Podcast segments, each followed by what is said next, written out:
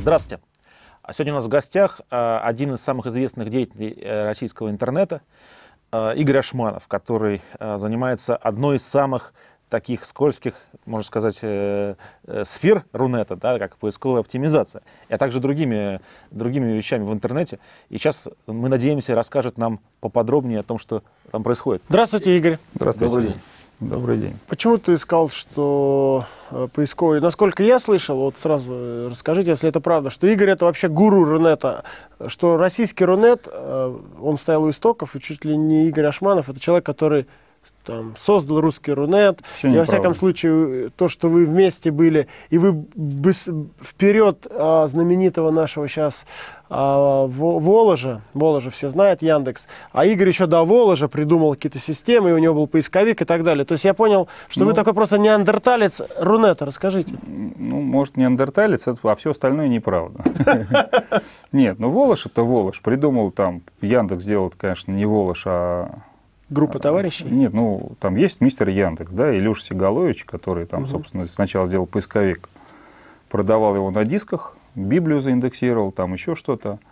И потом сделал поиск. Вот в 97 году я был там на выставке Софтул, где Илья разрезал ленточку перед монитором, запускал Яндекс. У меня тоже тогда был поисковик, но другой, там, метапоиск. Но я не стоял у истоков Рунета, я не гуру, ну, вот. у истоков, получается, поис поисковиков в России вы стояли? Нет, ну я а вот не сделал же свой поисковик. Уже там в 2000 году там, мы не выпустили сделал. новую версию Рамблера. Я пришел в Рамблер. Ну, Рамблер уже к этому моменту был Димой Крюком сделан и был лидером. Угу. Вот, так что это все неправда. Рунет все-таки строили другие люди. Я в него пришел там году в 98-99. Вот. Я до этого занимался... А, всяким программным обеспечением, искусственным интеллектом. Вот что я действительно сделал, что всем известно, это вот когда в Word подчеркивает волнистой чертой, это угу. вот я подчеркиваю. В 1994 году мы это продали Microsoft в компании «Информатик». А, вот. И с тех пор «Информатик» вот уже там 16 лет поддерживает, выпускает новые версии и так Microsoft, далее. да? Да. Они да. На, э, не, не на лицензионной основе. Нет, они лицензировали, лицензировали. То есть они раз... вам платят постоянно? Нет, мне-то нет. Я ушел из этой компании, а, открыл свою. Платят. Но дело в том, что информатику я на прошлой неделе купил обратно. Так что сейчас уже значит, опять буду отвечать за грамотность. Да. А вот, вот Рунет я как раз не строил, я пришел, когда он уже там начал бурлить. Угу. Поэтому и там, гуру или экспертом я себя тоже не назову, это, по-моему, так. Больше все-таки действительно, как Олег сказал, в поисковой и в оптимизационной да, части.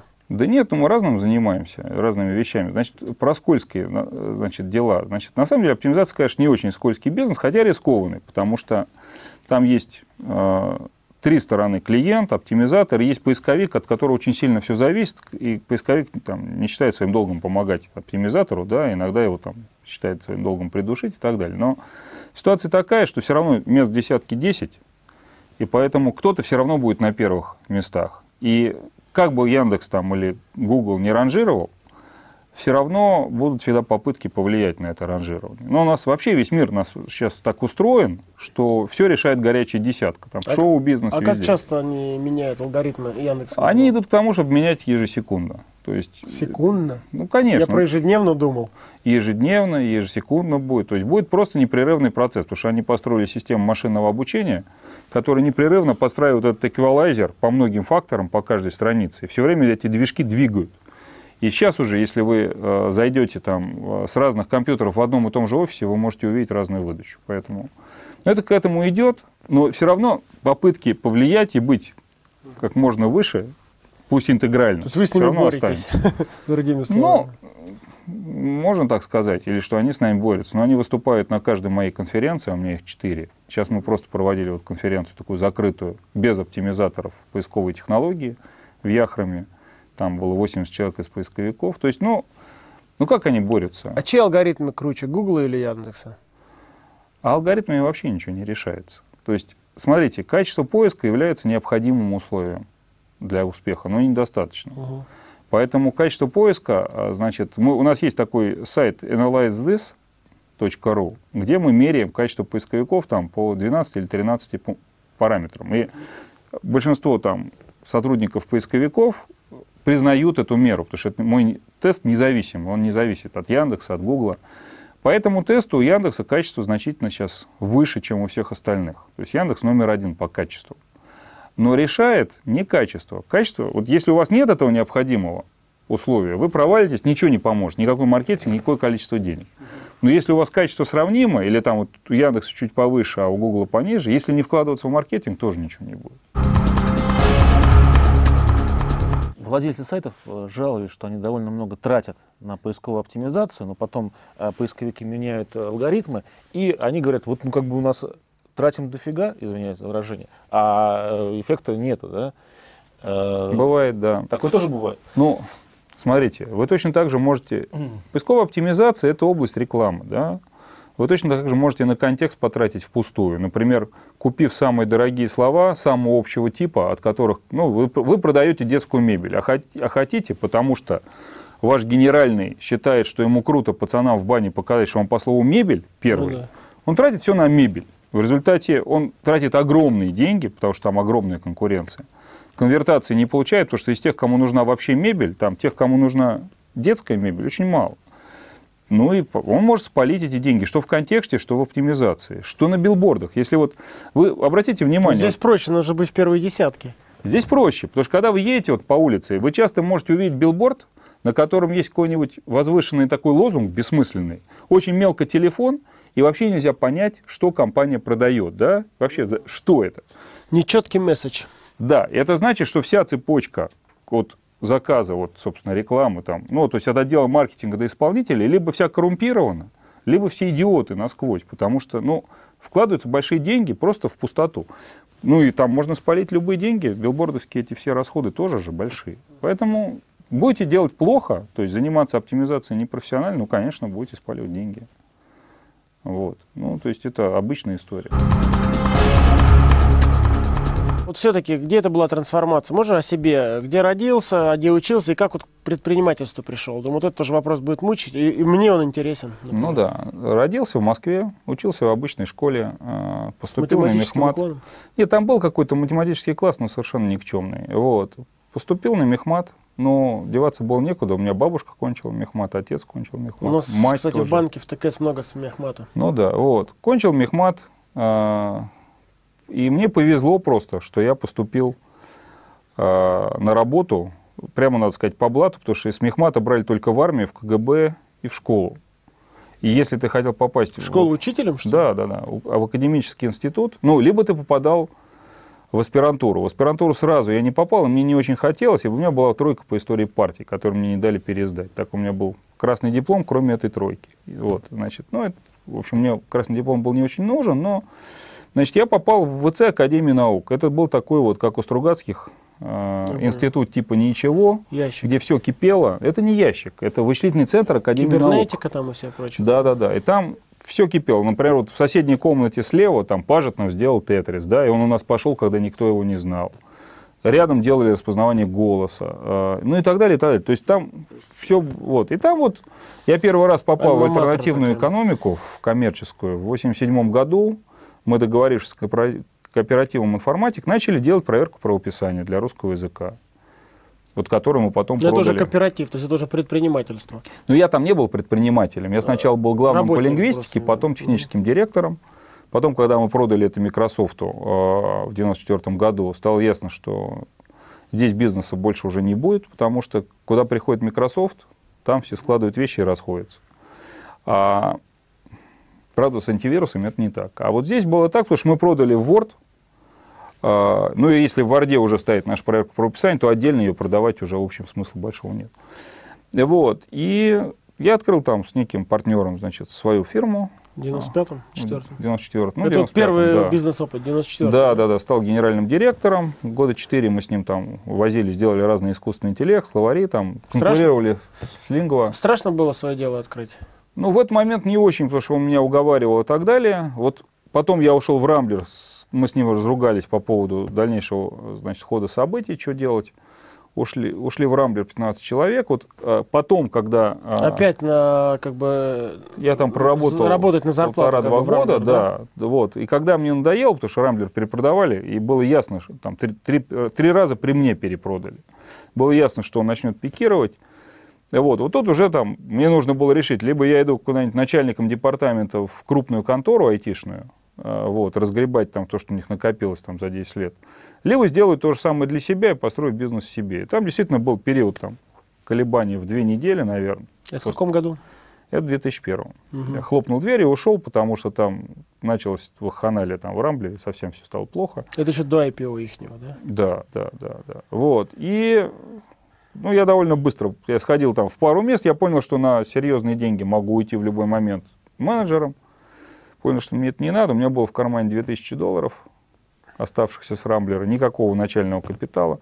Там просто все взлетело, потому что как только я ушел, и как только я переборол вот этот вот барьер, там, страх, начать свое дело без копейки в кармане, в Варде сформировал страничку для сайта Ашманов и партнеры написал, и там консалтинг, мне тут же оборвали телефон, сказав, что ну когда ты был там директором в Рамблере, мы не могли у тебя спросить, как продвигаться в поисковиках. Ну сейчас-то ты можешь, ты же консультант, объясни. И бизнес просто взорвался.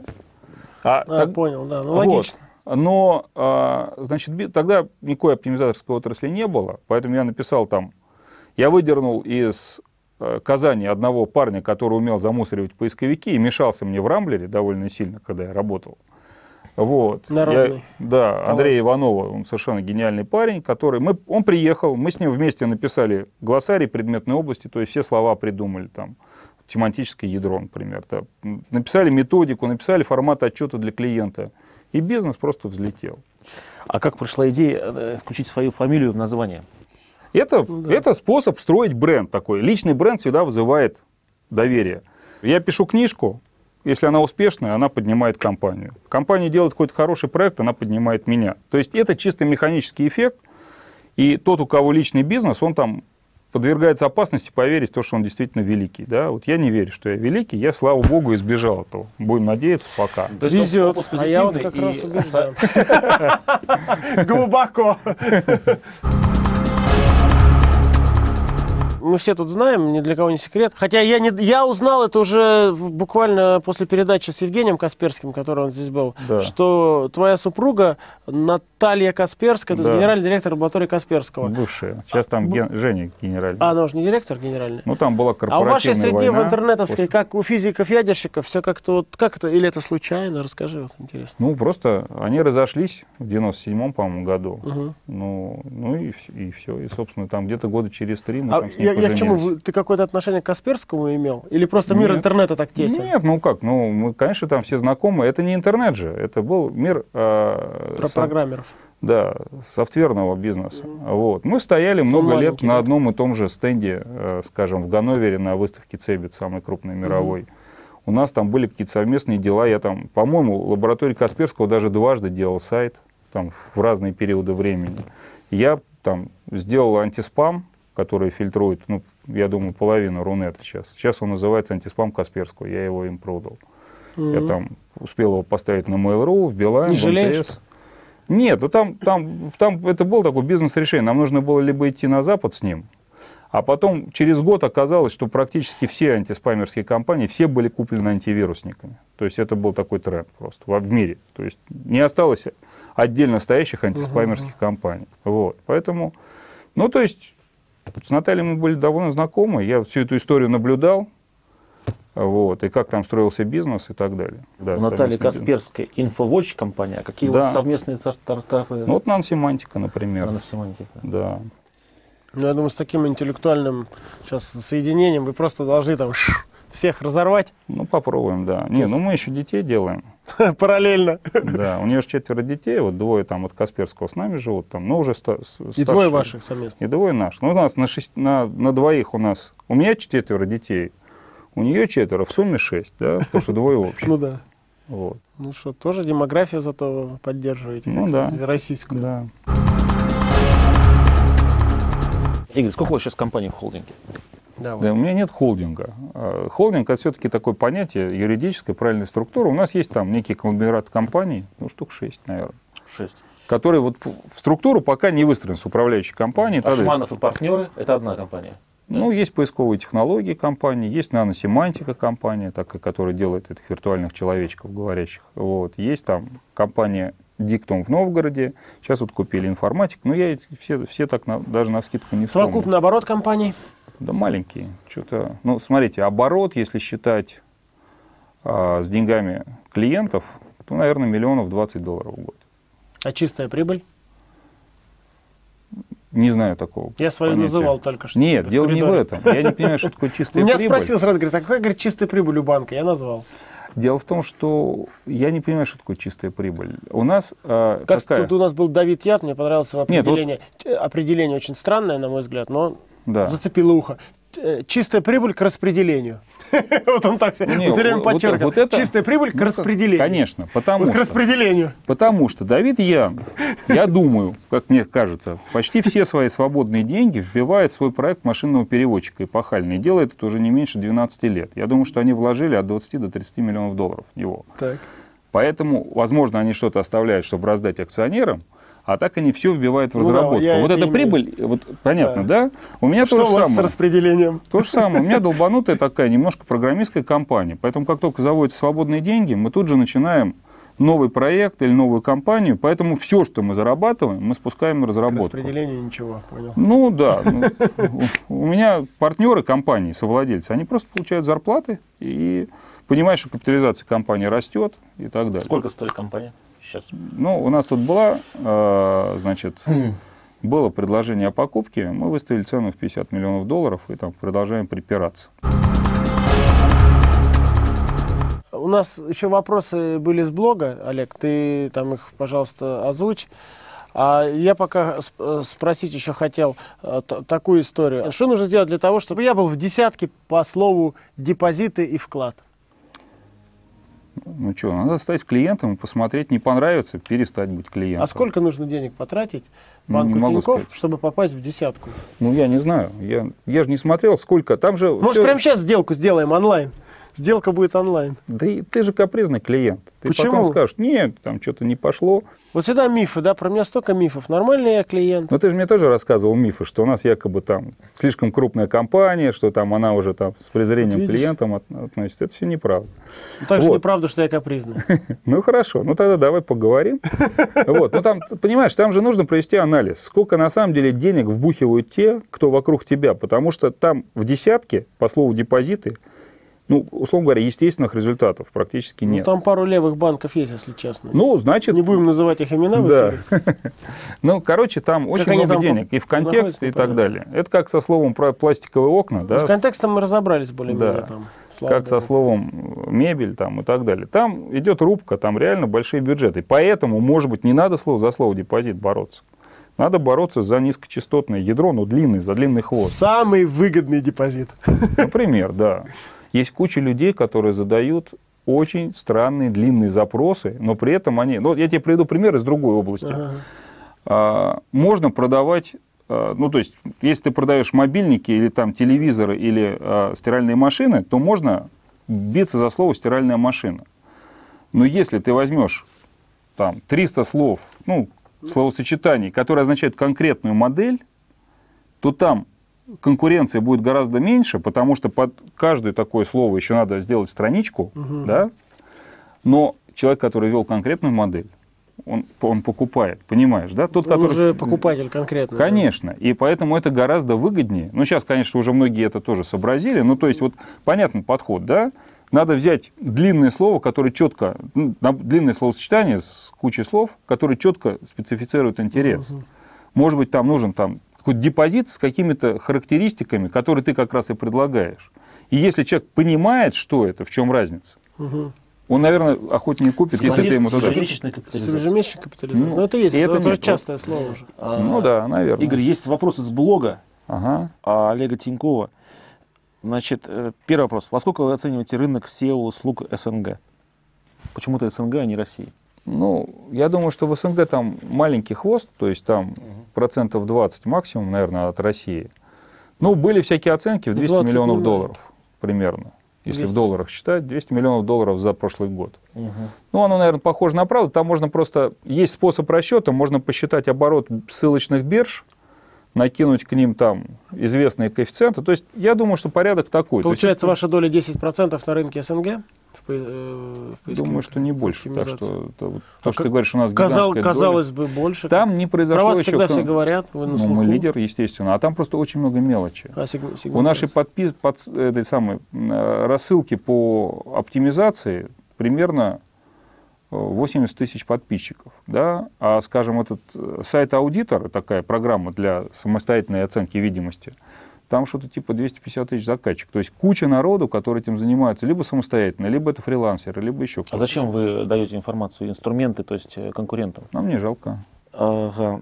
Дальше. В каком направлении будет двигаться рынок оптимизации?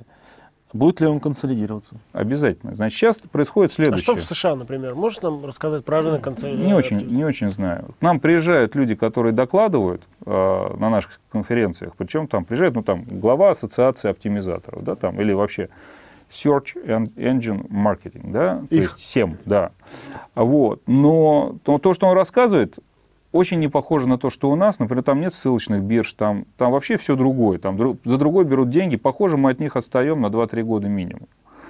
Это можно смотреть, что там будет, но я вот ситуацией не очень сильно владею. Значит, известно уже, что там а, оптимизаторы пошли в, там, и, и те, кто продает контекст, в очень технологическую сферу. Например, там строят большие корпоративные системы, которые одновременно следят за позициями в поисковиках, за размещением лотов на eBay. Все это соединяют с бухгалтерией, со складом. Там, ну, и понятно. Вот это все связывают между собой, чтобы продавать только то, что есть на складе, ну и так далее. Снимать объявления.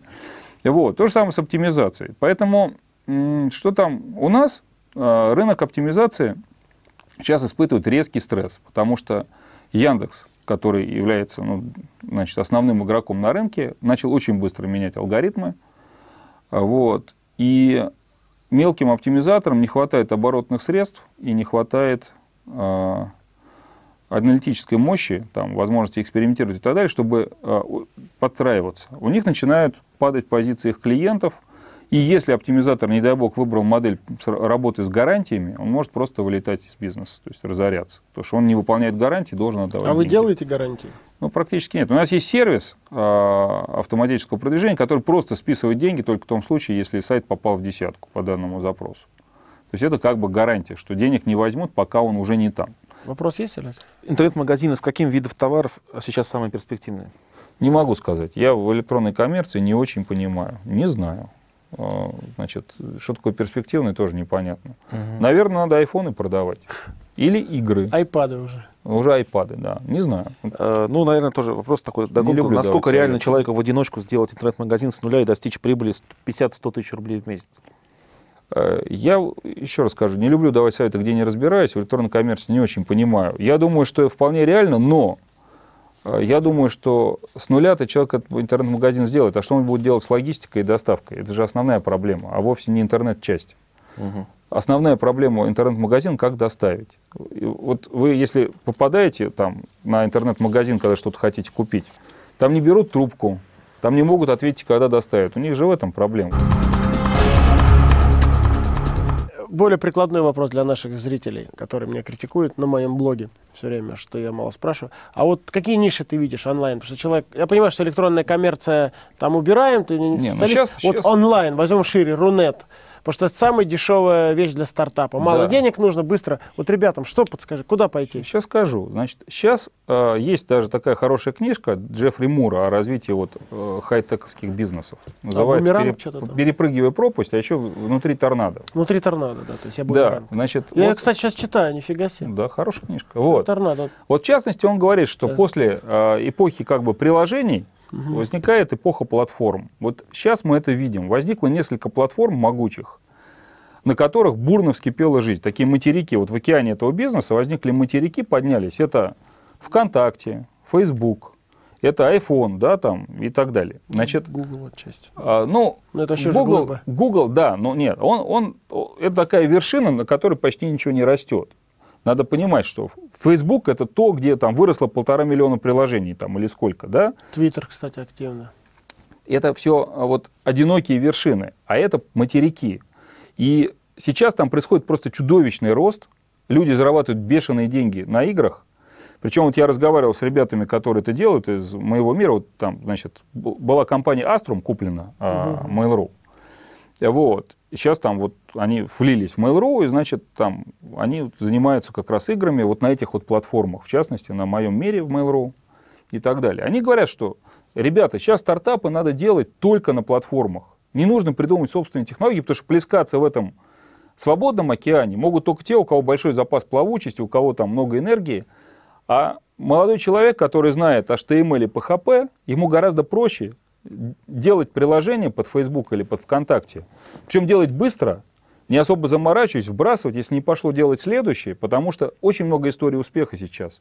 Там все кипит, там почва чрезвычайно удобренные, и там все А почему так про Твиттер сказал? Вокруг Твиттера там такое количество приложений невероятное. Ну, я просто да, Твиттером наверное. пользуюсь. Может быть, Твиттер это полно. тоже платформа. Я не буду спорить, просто я его не очень читаю, он такой какой-то... Не, ну второй вопрос. Там, там Шумный. в том-то и дело, что Твиттер это вот, а потом Значит- ты значит- делаешь ссылку, Да. и там чего только уже не напридумывали. Значит, Твиттер это тоже платформа. Короче говоря, есть Да, это платформа. всплыло довольно много вот этих материков, между которыми, я думаю, все равно можно плескаться. Более того, в этих разрывах как раз снова появятся там какие-то еще материки через некоторое время, которые растолкают эти, да.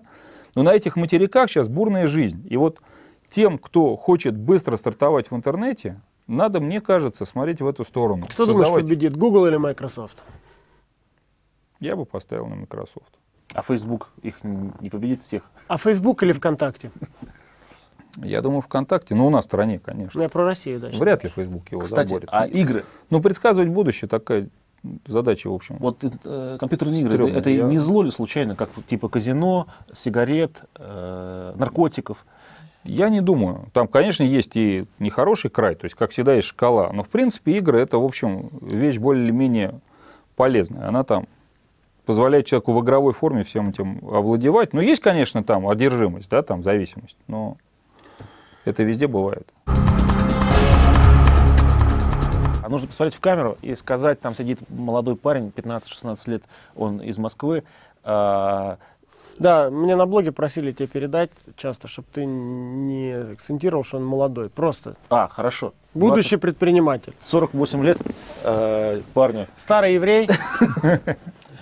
Да. В общем, нужно ему сказать, э, если он хочет стать предпринимателем, э, что-то такое важное. Ну, первое, э, нужно переобороть страх да, к, свободному плаванию. Потому что этот страх сидит, он на самом деле устроен так, что это такая скорлупа, которая тебя защищает от мира, который тебе готов что-то дать, а ты от него защищаешься. Вот если хочешь стать предпринимателем, не у всех это получается, но, ну, в общем, за это никто не убьет, не накажет. Можно потом и бросить. Значит, поэтому этот страх надо эту скорлупу убрать, и мир сразу к тебе подойдет, и вот как с моим, в моем случае так продолжит, и что-то тебе начнет давать. Второе, в одиночку очень трудно. Нужны обязательно друзья, команда и так далее. Вот в одиночку начинать почти невозможно.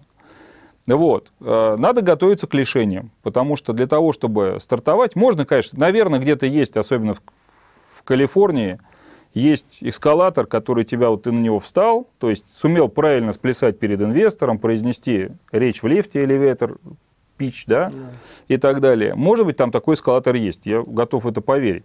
Но Сэнди Хилл или как там. да, у нас этого, у нас этого, в общем, нет, и какое-то время придется себе, как многие американские авторы пишут, во многом отказывать. Вот не нужно думать, что там стартап это то, что тебе позволит купить квартиру и машину почти сразу.